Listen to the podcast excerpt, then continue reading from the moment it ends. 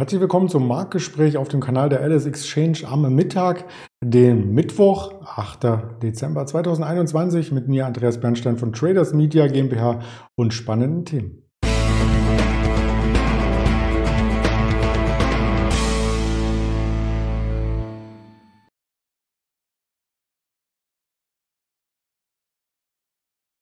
Der DAX hat in dieser Woche zwar keine neuen Rekorde geschrieben, aber rekordverdächtig zugelegt äh, vom Tief ausgehend, was wir in der letzten Woche gesehen haben, im Hoch ungefähr 800 Punkte. Auch heute noch einmal ein neues Verlaufshoch. Also das gestrige Hoch wurde äh, getoppt und das schauen wir uns äh, genauer an. Unter anderem dann auch mit einzelnen Aktien wie der Porsche, der Volkswagen. Da gab es News und heute gab es auch von der TUI noch News, die wir uns gerne näher anschauen, zusammen mit dem Erdem, den ich recht herzlich begrüße. Hallo Erdem. Hallo Andreas. Ja, das war schon eine Run gestern im DAX. Das gab es schon die letzten Wochen oder Monate sogar nicht mehr, dass der DAX so stark angestiegen ist. Heute reagierte der Markt so ein Stück weit mehr auf der Unterseite, aber so eine Konsolidierung nach so einem Anstieg ist auch völlig gesund, oder? Das ist vollkommen richtig. Am Montag hat es dann auch so ausgesehen, als ob wir nochmal unter die 15.200 Punkte dann gehen. Kurzfristig waren wir auch drunter, aber dann äh, gab es nochmal wieder so ein, so ein, ja, hat der Markt sich wieder einen Ruck gegeben, wie man so schön immer sagt äh, sind dann bis auf 15.400 hochgelaufen. Ja, und gestern kam natürlich äh, ein, ein Tag wie aus dem Bilderbuch mit einem Gap eröffnet äh, unter 15,6 und da sind wir bis auf 15.815 hochgelaufen. Und das war auch nicht, äh, nicht so eine Bewegung, was halt nur von einzelnen Werten getragen wurde, sondern das war halt marktbreit und da äh, wurden halt alle Werte, die dann halt die, äh, die letzte Woche verkauft worden sind, dann wurden alle wieder eingesammelt und man hat den Markt dann nach oben gezogen. Und ja, heute haben wir jetzt etwas äh, schwächeren DAX. Der ist jetzt einen halben Prozent im Minus, momentan bei 15.763. Aber nach solchen zwei Tagen ist es halt auch normal, dass man da sich mal etwas äh, an die Seite stellt und dann auch äh, ein paar Gewinne mitnimmt. Ja, ich hatte gestern beim Marktbericht am Abend ähm, geschaut, bei den 40 DAX-Werten gab es nur einen Verlierer, das war die RWE mit 0,3 Prozent, also wirklich der breite Markt äh, stark und jetzt weicht natürlich auch ein bisschen die Volatilität wieder aus dem Markt. Der VDAX News heute minus 4 Prozent, wie man hier sieht und ist damit von den Jahreshochs auch schon wieder ordentlich zurückgekommen. Das ist richtig.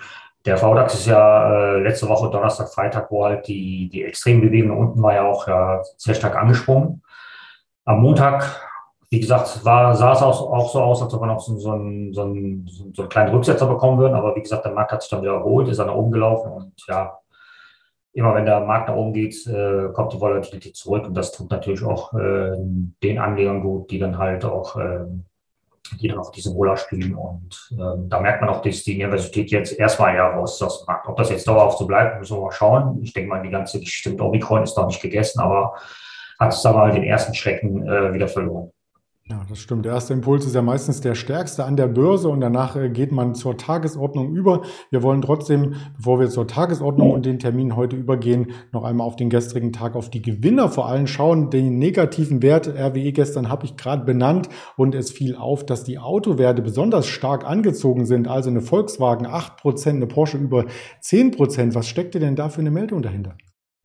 Gestern kam ja überraschenderweise in dem starken Markt dann auch äh, die Nachricht kurz vor 16 Uhr, das ich glaube 15.45 Uhr kam das über die Ticker, dass äh, Volkswagen bewegt, äh, Porsche an die Börse zu bringen. Das wäre ja äh, der erste Schritt. Das ist eine etwas komplizierte Eigentümerstruktur mittlerweile. Ähm, 2009 hat ja Porsche versucht, den viel größeren äh, Automobilhersteller VW zu übernehmen. Das hat ja dann auf den Zielgeraden hat das ja nicht mehr geklappt. Dann hat VW den Spieß umgedreht, hat dann Porsche übernommen. Es hat sich dann in äh, ihren Marktportfolio einverleibt. Und die Familien Pirsch und Porsche, die halten halt über eure Holding, die Porsche SE, äh, halten wir halt die, äh, die Mehrheit der Stammaktien der VW AG. Also die Eigentümerstruktur ist etwas, äh, ja, etwas kompliziert, sagen wir es mal so. Momentan erwägt jetzt, gestern kam die Nachricht über die Ticker, dass halt Volkswagen erwägt, Porsche an die Börse zu bringen. Und die Porsche SE als, äh, als die Dachgesellschaft erwägt dann im Umkehrschluss dann halt einen Teil ihrer VW-Stammaktien abzugeben und dafür halt die Porsche dann wieder zurückzukaufen. Das heißt, man will halt die Eigenständigkeit des, des Automobilherstellers äh, Porsche dann wieder, äh, dann wieder zurückholen. Und das hat gestern natürlich äh, die beteiligten drei Aktien, die VW Stämme, die VW Vorzüge und die Porsche Aktie erstmal äh, ordentlich nach oben getrieben. Wie gesagt, das ist momentan alles nur Überlegung, das ist ein Gedankenspiel, ist noch nichts Konkretes. Ähm, man geht halt davon aus, dass man halt, egal in welchem Fall man durchspielt, dass Erlöse bis zu 15 Milliarden Euro im Raum stehen. Ähm, die Familienholding Porsche SC will aber auf jeden Fall die Mehrheit behalten bei äh, VW. Äh, es geht nur darum, halt man, wie viel Prozent der, der, ähm, der Anteile man abgeben will.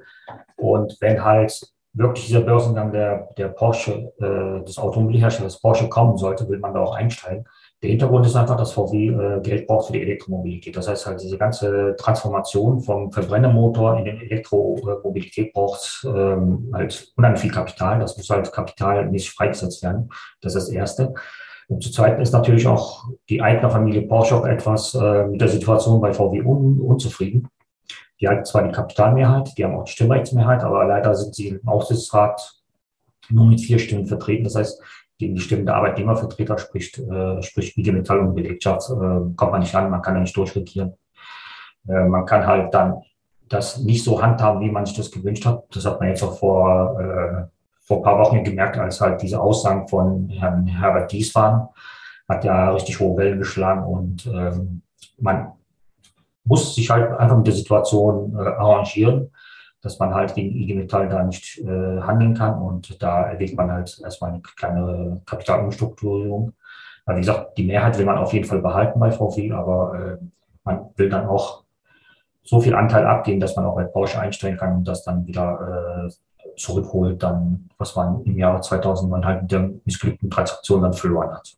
Mhm. Morgen ist dann auch die Aufsichtsratssitzung, also da wird über Herrn Dies auch nochmal gesprochen. Ähm, in den Medien hatte man vernommen, dass seine Rechte so ein bisschen beschnitten werden, dass er aber trotzdem der Chef äh, bleiben soll, ein paar Sachen an andere Ressorts abgeben. Also da wird viel über Personalien gesprochen, vielleicht auch über äh, diesen Porsche-Deal, wie ich ihn mal ganz salopp ähm, nenne. Wie skizziert sich denn das am Ende für Anleger? Wir haben ja die Porsche SE im DAX und die Volkswagen-Vorzüge im DAX. Wenn jetzt Porsche an die Börse, wie es so schön heißt, geht, haben wir dann zwei äh, Porsche-Notierungen?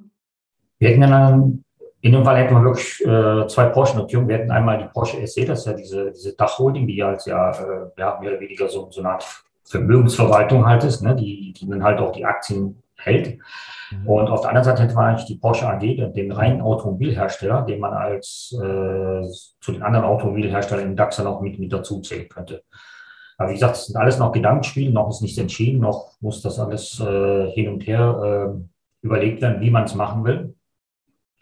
Es sind wohl auch Berater engagiert worden, es sind auch Investmentbanken engagiert worden, aber noch ist nicht spruchreif, noch ähm, ist alles noch in der Planungsphase und wie es dann halt konkret wird, müssen wir abwarten. Es wird auch spannend und wird auch wieder spannend, äh, wenn eine, so ein sehr interessanter Automobilhersteller wie Porsche jetzt wieder äh, eigenständig an der Börse gehandelt werden kann. Auf jeden Fall. Also diese Verwirrung haben wir aufgelöst. Ähm, Wird es dann zwei Porsche geben und äh, Verwirrung gab es auch so ein Stück weit in Verbindung mit dem Coronavirus, wie es mit der Reisebranche weitergeht. In den letzten Tagen haben schon die Reisevermittler zugelegt im Aktienkurs. Wir hatten gestern mit dem Daniel Saurens über eine Booking gesprochen, über eine Carnival äh, Group und heute kamen Zahlen von TUI und die wollen wir auch genauer anschauen. Genau. TUI hat ja unter dieser Corona-Krise massiv gelitten. Die haben ja äh, zwei Kapitalerhöhungen durchgezogen und ähm, das kommt auch einfach auch keine, keine Erholung in diese Aktie rein, weil selbstverständlich die Reisebranche liegt da nieder. Wir sind weit, weit davon entfernt, vor Corona-Zeiten äh, die Reisetätigkeit wieder aufzunehmen. Und so ein Unternehmen wie die TUI, die halt äh, natürlich von der Reisetätigkeit ihrer Mitmenschen, ihrer Kunden lebt, ist äh, natürlich dann auch in solchen Momenten auch nicht gefragt. Da waren vorher auch schon ein paar ähm, hausgemachte Probleme, die waren natürlich auch dabei, aber Corona hat dann halt, wie gesagt, den, den letzten Nackenschlag dann verpasst. Heute kamen ja, wie du gesagt hast, auch Zahlen und die, ähm, die waren halt im, mehr oder weniger im Rahmen der Erwartungen, die waren halt nicht so hundertprozentig, wie man es erwartet hat, aber man konnte halt den Verlust eingrenzen. Man konnte zwar äh, einen Umsatz fast verdreifachen im Vergleich zum Vorjahrs, man hat äh, fast wieder ein Break-Even dann wieder erreicht, aber wie, wie es halt so immer ist, es gibt halt immer ein Haar in der Suppe und momentan ähm, ist halt der Suppe, dass man halt einen äh, kleineren Verlust erwartet hatte. Der ist momentan auch nur noch mit 97 Millionen, Anführungszeichen. Ähm, was im letzten Betrachtungszeitraum mal viel, viel höher war. Man hat natürlich auch versucht, äh, auf der Konzernseite äh, Kosten zu sparen und halt unrentable Geschäftsbereiche halt kleiner zu machen oder halt komplett abzustoßen. Allerdings geht das halt in diesem Marktumfeld halt nicht so, dass man da sich dann auch äh, jedes, jeden x-beliebigen Preis dann aussuchen kann. Aber wie gesagt, die Zahlen sind halt im Vergleich dazu, was man erwartet hat, waren die halt ja gar nicht, gar nicht mal so schlecht. Und ähm, man hat immer noch bei der Tour-Aktie halt äh, einen, einen Verlust von knapp 6 Prozent momentan, sind bei 2,43 Euro. Wie gesagt, ähm, alles, was an, äh, an Zahlen da reingekommen ist, äh, ist momentan zwiespältig. Man hat auch gute Sachen, man hat schlechte Sachen. Man sieht zum Beispiel, dass halt die Kapazitätsauslastung bei knapp zwei Dritteln des Vor-Corona-Niveaus liegt. Ähm, Verlust wurde auch eingegrenzt, aber wie gesagt, halt die, die Umsätze steigen nicht. Und das macht halt die Sache etwas äh, undurchsichtig für die Anleger. Man weiß nicht, wie lange diese ganze Geschichte noch äh, mit, mit, Corona und Reisebeschränkungen noch, noch äh, durchgehen wird. Und jetzt kommt noch die ganze Omikron-Geschichte. Das macht, ähm, wenn man sich mal anschaut, das sind halt ja so kurz, kurz vor Weihnachten sind die stärksten Monate, wo man auch anfängt, halt sich Gedanken zu machen über die Sommerferien, über die Osterferien. Und da kommt halt die Buchung nicht rein. Und das ist halt äh, halt momentan, äh, was auf die Stimmung noch drückt.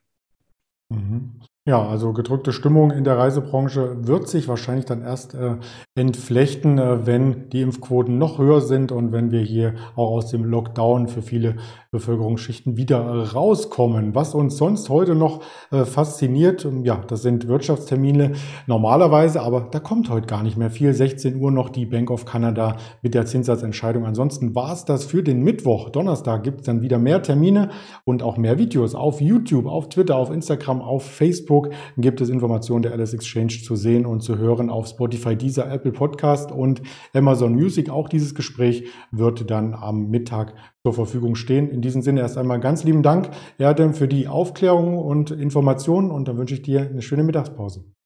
Dankeschön, dir auch. Danke.